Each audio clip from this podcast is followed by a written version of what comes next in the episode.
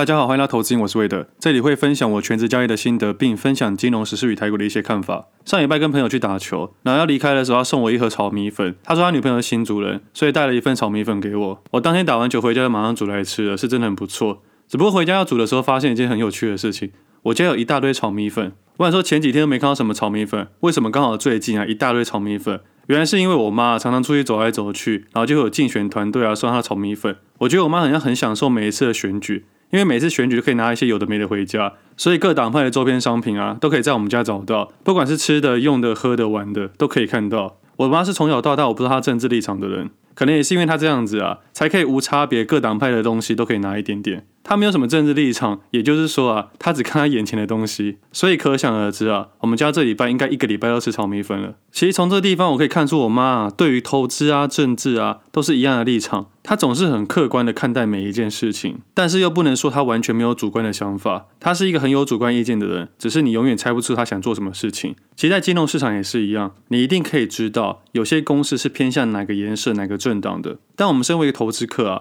我们在交易市场的时候，我们不能因为它偏向你不喜欢的颜色或你喜欢的颜色，就给它多一点点的部位。这对于交易来说是非常不客观、不理性的行为。但是我相信啊，每个人对于政治立场都有点不同，我们都会期望去选择与我们心中价值比较符合的一个候选人。就像我们在挑选股票的时候，我们也会期望去选择与我们的风险意识、生活概念或我们希望可期望的报酬率比较相符合的个股。有些人喜欢高股息，有些人喜欢金融股，有些人喜欢船厂科技，那有些人啊喜欢那些看不懂的东西。也因为这样的多元化，才造就市场啊，有些人看涨，有些人看跌。才可以挪出获利的空间。虽然这次的选举已经结束了，但是我还是觉得可以在身上学到很多东西。我自己对于政治原本是没什么太多想法，但这次应该是我认知以来啊最多人关注选举的一年。身边一大堆朋友在讨论政治。我昨天早上起来先把资料整理整理，写写文章，接着去运动，然后去投票。投完票之后，就有朋友在约去某个朋友家里面看选举开票结果。那我本来对这开票结果没有什么太多的想法，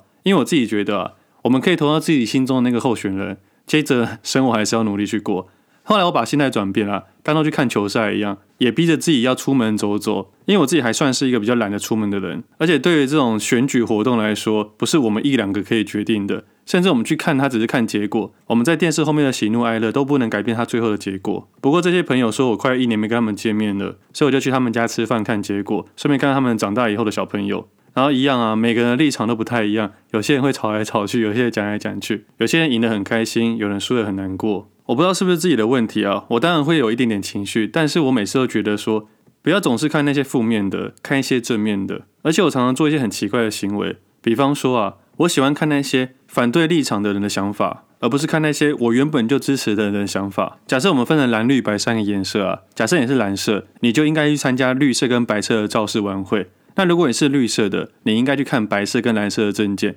那一样的，你是白色的，你就要去参考蓝色跟绿色的证件，因为你会喜欢你原本的。我们可能会倾向找各式各样的理由去支撑我们支持他的理由，但是我们很容易疏忽了，它也有不对的地方。那你要看一个东西有不对的地方，你必须从反向位置点去思考这件事情。就像我刚才说的，蓝色你要去看白色跟绿色想法，白色要看蓝色跟绿色，那绿色要看蓝色跟白色的想法。这样的情况下，可以顺便训练自己的反思维的逻辑，而且可以避免自己在偏误理论里面。这套用在我的投资想法也是一样的。当我看好一只个股的时候，我会用各个方面去研究这只个股。等到我真的进场了，该股已经开始上涨的时候，我就会开始研究它不好的条件。相反的，一只个股如果快速的下跌，如果我是打算要进场的人，我会找它各种看好的理由。原因是这样子的。个股在上涨的时候，市场上面所有的讯息都是好消息；个股在下跌的时候，市场上所有的消息通常都是坏消息。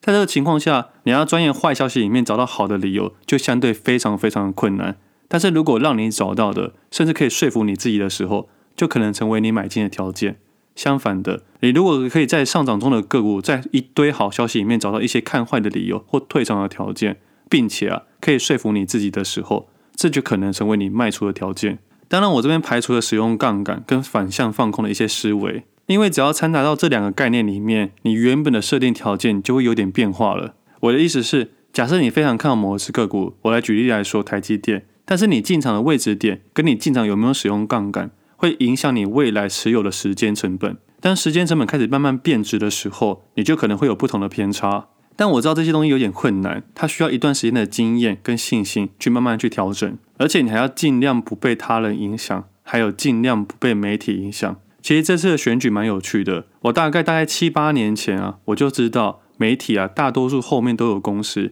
我记得我在节目上面也常常分享到这件事情，所以对于讯息的判读呢，通常都要有独立的想法，不能因为媒体说什么传什么，你就轻易的被带走。今年的选举运动啊，我相信大多数人都看清很多事情。先不要讨论它对跟错，我们先去看，我们可以认知到很多媒体都有它的立场，不管是传统媒体还是我们的自媒体，只要不停的讨论政治的东西啊，通常他们都有一些政治立场，通常就会有一点点偏差。我不会觉得他们是坏人，我觉得他们只是站在他们利益角度去思考一件事情。而当你的立场跟这个人一样的时候，你就要尽量去找反向立场去说服自己，持续支持某一个人的理由。简单来说，我要说的是啊，当你可以懂得如何独立去解释一件事情，跟独立解释个股的走势的时候，基本上啊，你就不容易被这些人影响，你就可以更有自己的独立的见解，去判断一件事情的是跟非，或者是判断股价上涨跟下跌的条件。不过好处就是啊，开始认知有些媒体有问题的时候，我们在看一些东西的时候，角度会跟原本的自己不太一样。我知道这样听起来有一点点笼统，但是有一天你一定会明白这件事情。我相信二十岁以下的人啊，基本上对政治不会有太过于关心，毕竟都还没有什么投票权。但慢慢的，二十岁以上，你开始有投票权的时候，你会稍微关心一下政治，但是大概占你的人生的百分之一吧。毕竟你还有很多事情可以去做，好好去玩，好好去体验这个社会。所以这个时候投票的人啊，通常都是爸爸妈妈投什么而投什么。慢慢的，你出了社会，二十五岁以后，你开始有一些想法，开始有一些理想。开始想要为自己或社会做一点点事情的时候，你才会稍微关心一点点政治，可能十趴二十趴左右。经过了几年之后，你可能快要三十岁的时候，你开始发现政治跟你的生活息息相关。比方说啊，你吃了几次亏，碰了几个靠腰的主管，或是追不上的物价膨胀，或是你身为人资啊，你知道那个是谁谁谁的爸爸，他一定会选上。慢慢的，你接触一些黑暗面的时候，你就会慢慢的对这社会有一点点负面，然后看了公司里面一些大小事你看不顺眼的东西。甚至你跟我一样没有富二代、正二代的时候，开始会有一些负面想法，抱怨这个社会。这时候通常会有两条路啊，一个是放推，一个是努力。我以前也认为啊，努力的人应该很多，后来我长大后发现啊，原来放推的人更多。那你说要怎么在短时间改变这个社会，其实非常非常困难的。像我们台湾每两年选举一次，每四年一个大选。你现在可以问问那些亲朋好友，那些有投票的人，一大堆人都不知道选举的规矩，也不知道国会的意义，甚至也不知道什么不分区立委、立委在干什么的。反正一堆人看到颜色就投下去，包括我的家人也都是这样子的。那你要跟他解释一大堆政治上的东西，他们会觉得说：啊，我们吃饭都有问题了，还跟你去研究这些东西干嘛？那是我们政治人物在想的。我相信出了社会，一定会碰到几件很奇怪的事情。比方说，某些政治人物是黑道起家的，或是啊，某某某接了某某某的标案，是跟政府合作，通常都赚很多钱。甚至你会听到一些老人家说啊，贪污没关系，有做事就好。我一直想分享这件事情，我觉得很奇怪。但当你越研究越深入的时候，你会发现没办法在短时间去转变这件事情。就像下礼拜有很多 ETF 要出全息，就会有很多的讯息说几月几号以前参与这档基金啊，你就可以领到过年的红包，拿几趴的利息。像这种奇怪类似的讯息啊，会一直存在这个交易市场里面。这样就会回到我刚才讲的两件事情：放推或努力。但毕竟政治这件事情啊，是人性与人性的较劲。它不像交易市场这么的单纯，数字与数字，说单纯也不单纯啊，还是有人做一些怪怪的事情。我想要说的是啊，其实这次的政治选举啊，你可以看到很多黑暗面，甚至你看到很多奇怪的事情，甚至可以看到一些人违法，但竟然不会被挞伐。我在面不是要抱怨任何事情，我想要说的是，金融市场有一模一样的状态。我相信我们深根蒂固的想法就是，不管你再怎么努力，技术线啊，都比不上内线跟电话线。我要说的是，这件事情是真的。但不代表说我们要放弃投资行为这件事情，它的的确确有机会改变一些人的生活，而的的确确真的有人因为这件事情而被改变了。但是我不认为它非常容易，反而我觉得它非常的困难。但不管是一些商业条件、商业方式或行销推广，他们都容易把这件事情叙述得很简单，这样才可以吸引到更多层面的人，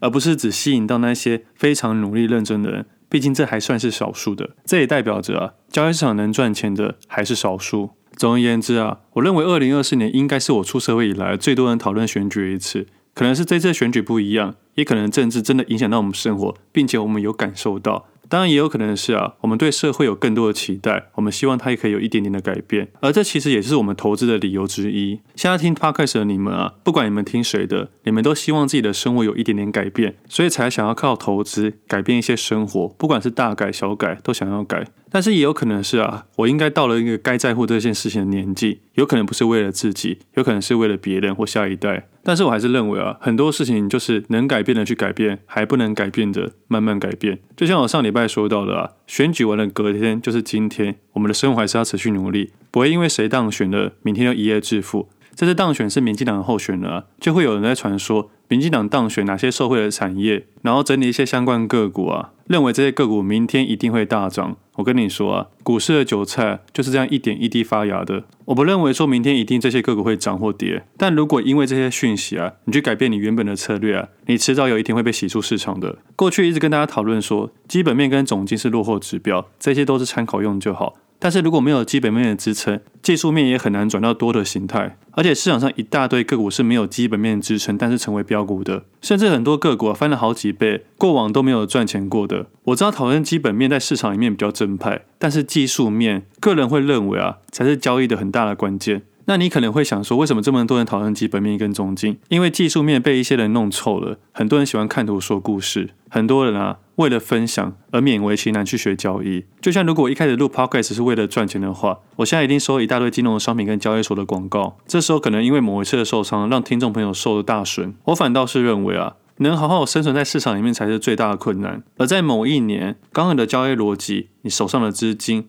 刚刚好符合这个循环中的个股的时候，那一年可能就是你爆发的那一年。而当你爆发几次之后，你会发现，你就是正在做对的事情。接着不是要改变什么东西，而是持续的下去。你不会在每日、每周、每月、每年去做结算，而是变成顺应着市场调整去做替代。在还没赚到一百万之前啊，我根本没想过自己会赚一百万。我想一个很有趣的事情，我还记得我刚进社会的时候，我在算说每个月存一万四千五，买个六年的储蓄险保单就可以存到一百万了。那同个时间，我另外一个朋友他说每个月存一万七千块，五年之后就可以存一百万了。那个时候都是十多年前的我，而现在我那位朋友呢，还没有存到第一个一百万，而我已经忘记第一个一百万了。所以交易市场啊，是给你希望的地方，只不过这个希望什么时候来临啊，你我都不知道，就像在等公车一样。我知道现在很多 App 可以很方便的知道公车什么时候来，但是在以前啊，你是不知道公车什么时候来的，所以大多数人只能傻傻在那边等公车来。当你在犹豫说会不会迟到跟要不要坐公车这两件事在做抉择的时候，很多时候你就担心说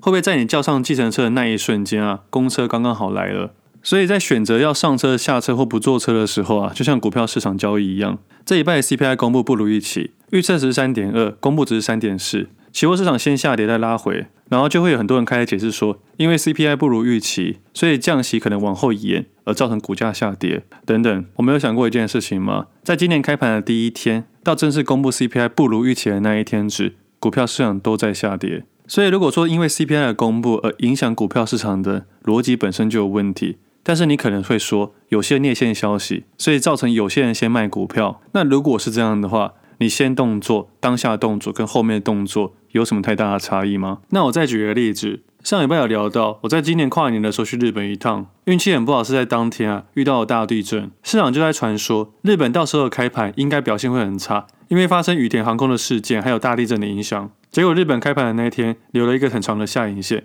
也就是说市场开低走高。而到了上礼拜五为止，日经指数创了历史新高。而如果以开盘的当天的最低点到上礼拜五最高点为止，短短六个交易日上涨差不多十 percent。所以交易市场里面啊，你很难用短期事件去判断它的上涨跟下跌。就好像我刚才说到的，谁执政会代表哪些个股上涨吗？其实这大多数啊都是市场的推测跟猜测。所以这些讯息来来回回，一堆人解释的奇奇怪怪。最终呢，我会相信价格、量能还有自己的部位。价格地方很明确的判定就是，价格斜度过高、部位太大、成长快速，你就可以做出稍微的退场。你可以选择不要全退，但是你可以慢慢去调整。那相反的，下跌速度太快、太陡、没有流动性的时候，你当你持有个股的时候，你可以换位去思考。当你都卖不出去，那些大资金也很难退场。当原本设定条件要做退场的动作的时候，可能因为滑价速度过快，或是流动性过差的情况下。成为不退场的加分条件，也就是说，可以慢一点点做出退场的动作，但是心中要告诉自己说，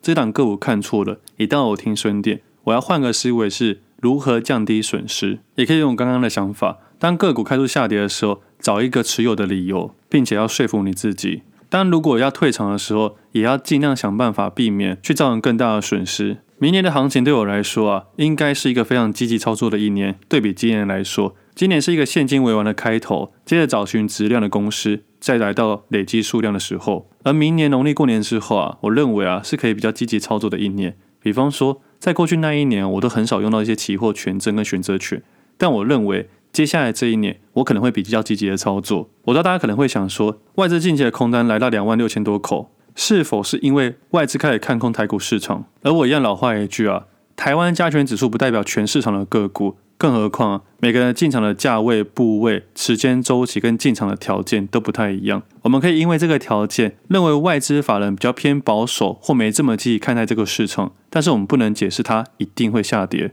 我相信每一次的交易经验啊，都可以在你未来带来一些帮助。回到三年前的今天，二零二一年的今天啊，外资的空单也是持续上升。从二零二零年的由多转空，接着外资整整持有一年半的空单，直到二零二二年五月份的时候才慢慢转多，接着不到一个月的时间又转空。接着有趣的是，在七月十二号的前一天，七月十一号的时候，外资从空单又转为多单。那这时候你可能会想，七月十二号是什么日子？就是第八次国安基金宣布进场的那一天，所以七月十一号外资由空转多，接着就是二零二三年发生了这么多事情。你可以说没有内线消息，还是你可以认为啊他们的看法一致，我觉得都可以。不管你的生活啊还是你的交易啊，到了这个时候，你会发现真相好像没有这么的重要的，重点就是你可以在这个雾里面拿到多少你想要拿到的东西。而交易久，你大概会学到两件事情：第一个，你可能学会理性。理性的看待所有的好事坏事。第二个，你可能会想要改变这个金融社会。当然，两者取其一的话，应该会从理性前者开始，慢慢的有一些余力、有些时间的时候，才会慢慢走后者的状态。希望可以改变一点点事情。其实这也是我这几年的一些想法。我先管好自己，先学会理性，接着有多余的时间，再慢慢去分享一些事情，让更多人可以知道金融的大小事以及金融的黑暗面。我知道自己做的还不足，也还在努力之中。就像四年一次的选举一样，要完成一件事情真的没这么容易。一个人走啊，可以走很快；一群人走啊，可以走得比较远。那选举也结束了，大家应该注意力会放回交易市场了。我觉得有理想是好事，但有理想之前啊，你先要有一定的资源，在还没有足够的资源的时候，只能努力让自己变得更强。就像刚刚说到的，先改变那些能改变的，不能改变的慢慢改变。重点就是啊，尽量不要让自己轻易被改变。那么选举也结束了，大家还是好好努力。不管你的支持有没有被认同，但是如果往好的方面去想啊，幸好我们还是存在一个民主的社会，这应该还是算是蛮不错的吧。那今天节目先到这里，我们下次见，拜拜。